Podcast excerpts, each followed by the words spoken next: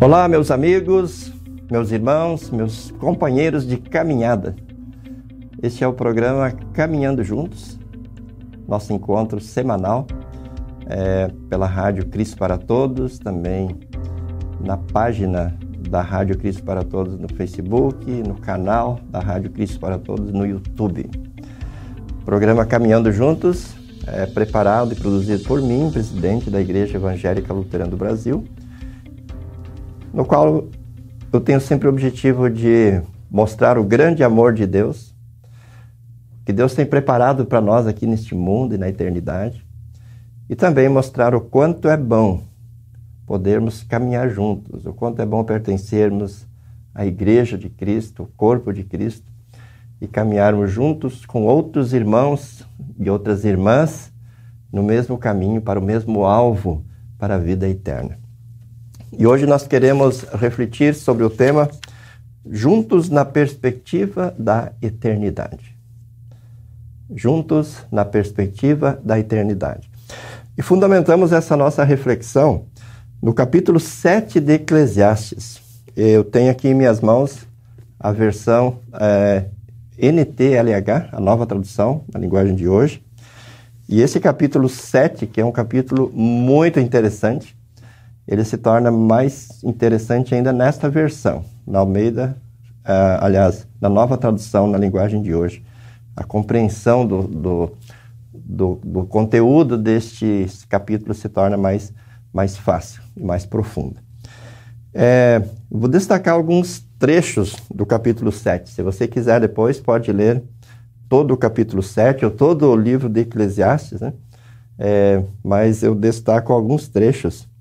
O título, que não é o título inspirado, né? aquele título, título colocado pelo editor, é, é assim: Pensamentos a respeito da vida. É, são reflexões. Né? O, o, o, autor bíblico é que ele está filosofando, né? refletindo, pensando a respeito da vida. E aí tem algumas afirmações muito interessantes. Diz na parte final do versículo 1: O dia da morte é melhor do que o dia do nascimento. No versículo 2: É melhor ir, ir a uma casa onde há luto do que ir a uma casa onde há, onde há festa Pois onde há luto, lembramos que um dia também vamos morrer. E os vivos nunca devem esquecer isso. Aí no, no versículo 3, a tristeza é melhor do que o riso, pois a tristeza faz o rosto ficar abatido, mas torna o coração compreensivo. No versículo 4, quem só pensa em se divertir é tolo. Quem é sábio pensa também na morte. E aí, versículo 8. O fim de uma coisa vale mais do que o seu começo. A pessoa paciente é melhor do que a orgulhosa. E aí, o versículo 10. Nunca pergunte, por que será que antigamente tudo era melhor? Essa pergunta não é inteligente. Vou repetir esse versículo. Nunca pergunte por que será que antigamente tudo era melhor? Essa pergunta não é inteligente. Observem, queridos irmãos, que é, todo esse capítulo, em todas essas reflexões, especialmente nesses destaques que eu fiz, nesses trechos que eu li, o autor bíblico, ou o próprio Deus, ele procura nos levar a olhar para frente, para o futuro. Não estou afirmando com isso que a palavra de Deus não recomenda olhar para o passado. Muito pelo contrário. Quando Deus, em Êxodo 20, é, deu os mandamentos ao, ao seu povo, ele diz: Eu sou o Senhor teu Deus que te tirei da terra do Egito, da casa da escravidão. Então, seguidamente, nós vemos Deus pedindo que o povo olhe para o passado, mas que olhe para o passado é, focando os feitos de Deus, focando aquilo que Deus fez em favor do seu povo. Evidentemente que nós, como cristãos, somos desafiados e os evangelhos nos levam a isso, a olhar para trás, especialmente para olhar para a vida e a obra de Jesus em nosso favor. Tudo que os evangelhos relatam é o que Jesus fez enquanto esteve aqui conosco, o que Jesus ensinou e o que Jesus especialmente realizou ao morrer na cruz do Calvário e ao ressuscitar ao terceiro dia. Então é muito importante que olhemos para trás para ver e meditar e refletir nas ações de Deus em nosso favor. O que ocorre é que muitas vezes nós olhamos para trás para é, viver uma espécie de um saudosismo, né? conforme diz o versículo 10, né? e perguntarmos por que será que antigamente tudo era melhor? É, é muito comum a gente fazer isso, né? É viver numa espécie assim, até de uma ilusão. A gente esquece algumas dificuldades que viveu, esquece alguns problemas, algumas lutas, algumas batalhas e começa então não usufruir o que Deus nos dá no presente e não pensar no que Deus tem preparado para nós no futuro, é, meio que remoendo né, o passado e, e, e sentindo aquele saudosismo de coisas que ficaram para trás. Por que é que o texto bíblico aponta com tanta veemência para o futuro? Por que é que o texto bíblico faz questão de dizer que o dia da morte é melhor que o dia do nascimento? Por quê? Porque o que Deus tem preparado para nós em Cristo Jesus não nos é entregue na sua totalidade, na sua plenitude aqui neste mundo mas nos será entregue na sua totalidade, na sua plenitude, na eternidade. Vamos pensar um pouco na história. Lá no princípio, o que nós encontramos relatado em Gênesis, capítulo 1 e 2, é que Deus criou todas as coisas. Deus criou a nós, seres humanos, e nos colocou num paraíso. O propósito de Deus é que nós permanecêssemos com Ele para todo sempre, é, usufruindo de conhecimento perfeito de Deus, de comunhão perfeita com Ele, tendo o conhecimento perfeito de Deus e sendo eternos, vivendo eternamente com Deus. Quando Deus deu a ordem, sede fecundos, multiplicai-vos, enchei a terra, ainda não tinha ocorrido o pecado. O desejo, o propósito de Deus é que toda a terra fosse ocupada pela, pelos, pelos seres humanos, vivendo na perfeição, vivendo eternamente e vivendo na presença graciosa e gloriosa de Deus. Entra o pecado no mundo e quebra essa imagem divina que o ser humano tinha e afasta, e afasta totalmente o ser humano de Deus. E a partir do pecado, nós é, vivemos aquilo que o próprio texto bíblico diz. Né? É, a terra começou a produzir é, grandes dificuldades para nós, o trabalho se tornou penoso, as mulheres passaram a dar, passaram a dar à luz em grande sofrimento, enfim, todas as dores, todos os problemas, todas as dificuldades, todos os sintomas de morte que nós é, experimentamos e vemos no dia a dia são consequência do pecado que entrou no mundo. Mas Deus enviou Jesus exatamente para consertar aquilo que o pecado estragou. Em Jesus, agora, nós somos novas criaturas, nós caminhamos sob a cruz para que Deus nos conceda de novo, depois dessa vida, aquilo que foi perdido lá no Jardim do Éden. Aquilo que foi perdido conforme o texto de Gênesis capítulo 3, quando Adão e Eva foram expulsos do paraíso da presença de Deus. Então, quando uma pessoa nasce para essa vida, ela nasce para uma vida que vai durar 70, 80, 90, 100 anos, mas será uma vida eh, de muita luta, de muita dor, de muito sofrimento, nesse, nesse mundo que a Bíblia é, chama de vale de lágrimas. A pessoa vai viver aqui nesse vale de lágrimas, vai ter momentos de alegria, vai ter momentos de felicidade, vai ter conquistas, vai ter vitórias, mas de modo geral a vida aqui é uma vida de dor, de sofrimento, de angústias causados pelo pecado, pela pecaminosidade humana. Agora, quando a pessoa morre, se ela morre na fé em Jesus, ela recebe, a partir dali, uma vida plena e perfeita com Deus nos céus. É evidente que ela vai ter isso na sua plenitude após a vinda de Cristo, quando houver a ressurreição do corpo, e a pessoa estará de corpo e alma nos céus. Mas a partir da sua morte, o cristão é, a sua alma estará com Deus nos céus, é, desfrutando de uma vida incomparavelmente melhor do que essa que nós temos aqui, conforme diz o apóstolo Paulo. Então, por isso que o dia da morte é melhor, porque no dia da morte cessam-se as dores, os prantos, as dificuldades, as angústias, é, enfim, todas as consequências do pecado. E a pessoa passa então a usufruir da vida eterna, que Jesus conquistou e que Jesus dá para todo aquele que nele crê como seu Senhor e Salvador. Em certa ocasião eu li um, um comentarista bíblico que escreveu sobre o livro de Eclesiastes e ele usou uma figura que me impactou muito. Esse comentarista disse que o livro de Eclesiastes ele trata de duas realidades: aquilo que está debaixo do sol e aquilo que está acima do sol. Se você observar, especialmente os primeiros capítulos, tem muito essa, essas expressões abaixo do sol e acima do sol. Mais ainda abaixo do sol. E abaixo do sol, segundo o, o, o sábio, é, autor do livro de Eclesiastes, tudo é vaidade. Tudo é vaidade. Essa palavra aparece muito também no livro de Eclesiastes, a palavra vaidade.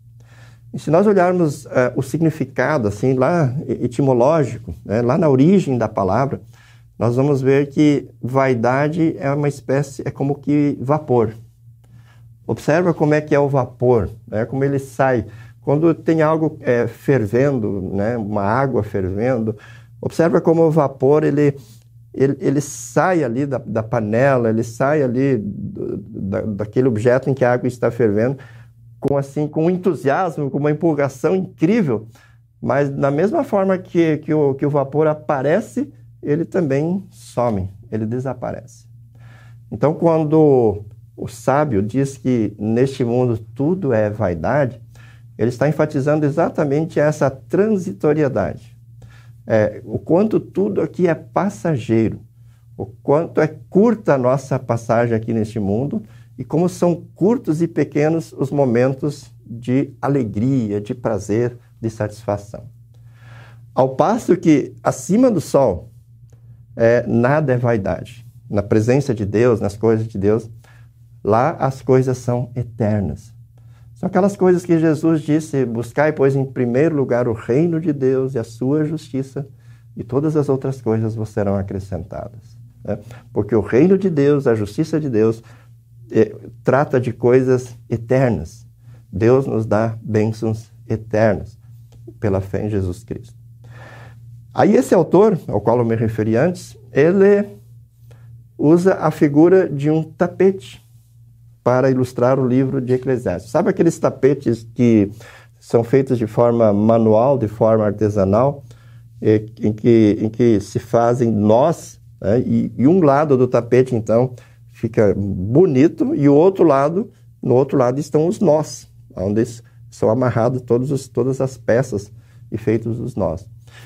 E segundo esse autor, nós aqui neste mundo, na nossa limitação, mesmo sendo, sendo, sendo é, cristãos, nós temos muita dificuldade de ver o lado verdadeiro do tapete.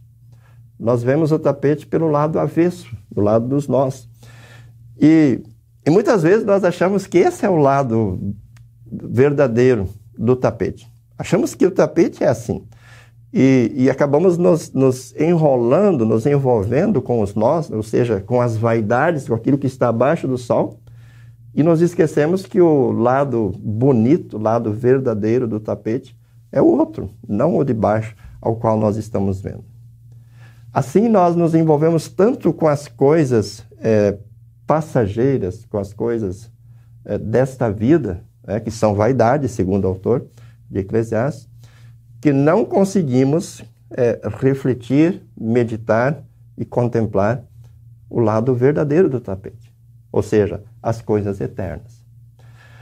E, e é pela fé, então, é, iluminados pela palavra de Deus, orientados pela palavra de Deus, que nós vamos conseguir sair desse emaranhado de nós, que é a nossa vida, do lado avesso do tapete, e vamos conseguir, pelos olhos da fé, olhar para o lado verdadeiro do tapete. Olhar para a vida plena e perfeita que Deus tem preparado para nós em Cristo Jesus. Então, quando nós colocamos o tema juntos na perspectiva da eternidade, é porque nós precisamos, orientados na palavra de Deus, refletindo na palavra de Deus, nos, nos ajudarmos mutuamente a olhar além dos nós do tapete, a olhar para o lado verdadeiro do tapete, né? para o lado onde o tapete é verdadeiramente bonito e não para o lado avesso. Ou seja, nós precisamos nos ajudar e nos estimular para que juntos nós possamos ver o que está além do túmulo, o que está além do cemitério, o que está além da morte, o que está preparado para todos nós nos céus. E por que, que a gente precisa fazer isso? O apóstolo Paulo, escrevendo aos Coríntios, ele diz assim: se a nossa esperança em Cristo se limita apenas a essa vida, nós somos os mais infelizes de todos os homens. Se a gente ficar olhando apenas o lado avesso do tapete e nos agarrar apenas nos nós, somos os mais infelizes de todos os homens. Mas aí Paulo diz: Mas de fato Cristo ressuscitou e a ressurreição de Cristo é a garantia da nossa ressurreição. Então ele começa a mostrar o outro lado, o lado verdadeiro do tapete. Ou seja, a vida eterna que Deus tem preparado para todos aqueles que creem em Jesus. E aí as coisas começam a fazer sentido. As coisas começam a ter significado. Tanto que ele termina esse grande capítulo de 1 Coríntios 15, com lá no versículo 58, dizendo: Portanto, sede firmes, inabaláveis e sempre abundantes na obra do Senhor, sabendo que no Senhor o vosso trabalho não é vão. Ou seja, quando nós temos essa visão de que o, o tapete não é isso que nós estamos vendo agora, mas aquilo que está do outro lado, aí as coisas fazem mais sentido, mais significado. E nós encontramos razão para servir mesmo em meio às dificuldades, mesmo em meio aos problemas, mesmo em meio às dores e às lutas. Nós encontramos ânimo, motivação para sermos abundantes no Senhor, no trabalho, porque nós sabemos que os verdadeiros resultados desse trabalho não serão vistos, não serão usufruídos aqui abaixo do sol, em meio às vaidades, ou do lado avesso do tapete, usando essa figura que eu citei. Mas os resultados verdadeiros aparecem acima do sol, ah, onde não há vaidades, onde as coisas são eternas, do lado verdadeiro, do lado bonito né, do, do tapete.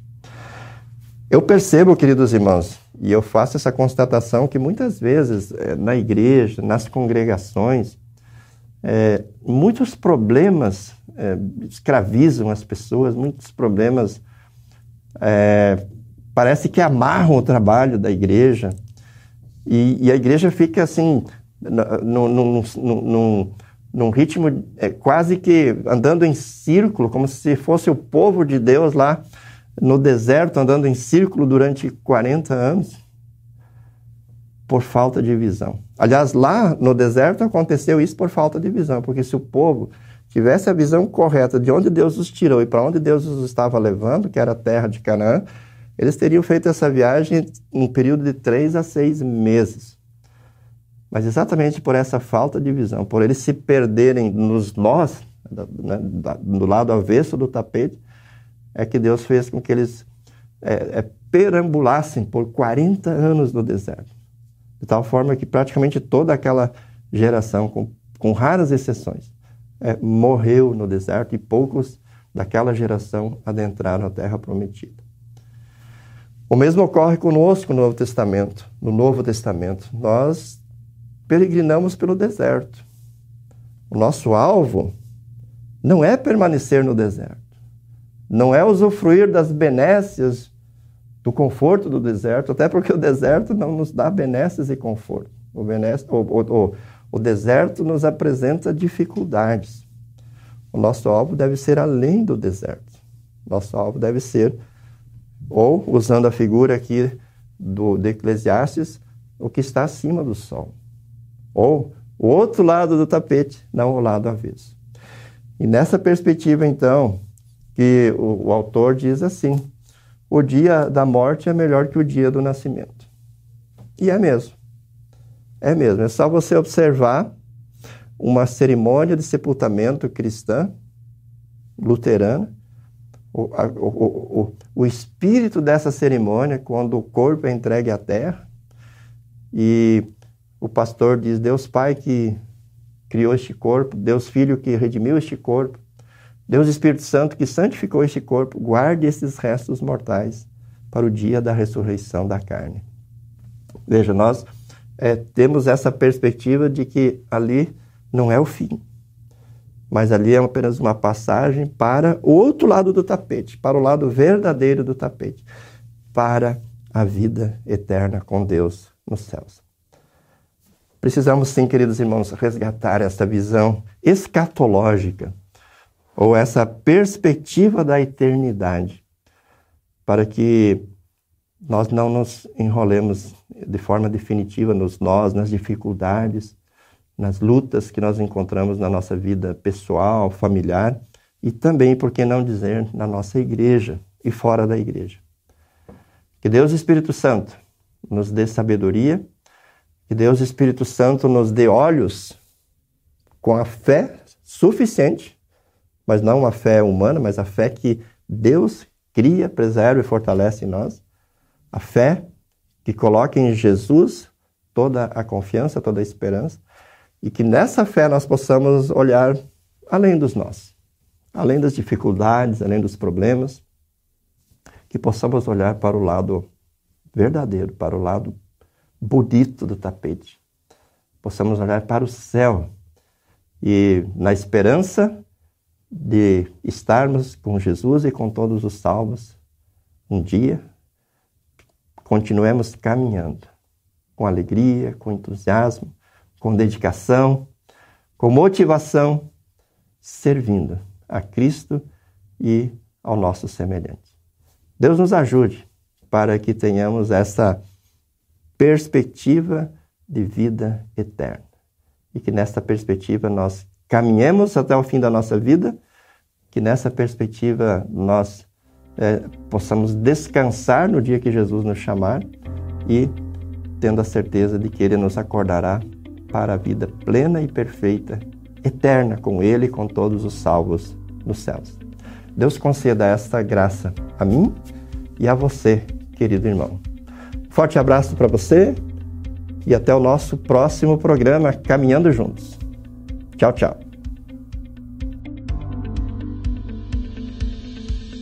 Para saber mais, entre em nosso site radiocpt.com.br e acompanhe nossa programação. Siga e curta nossos canais no youtube.com/radiocpt, facebook.com/radiodaiel e o nosso podcast no SoundCloud e Spotify. E compartilhe a mensagem de Cristo para todos.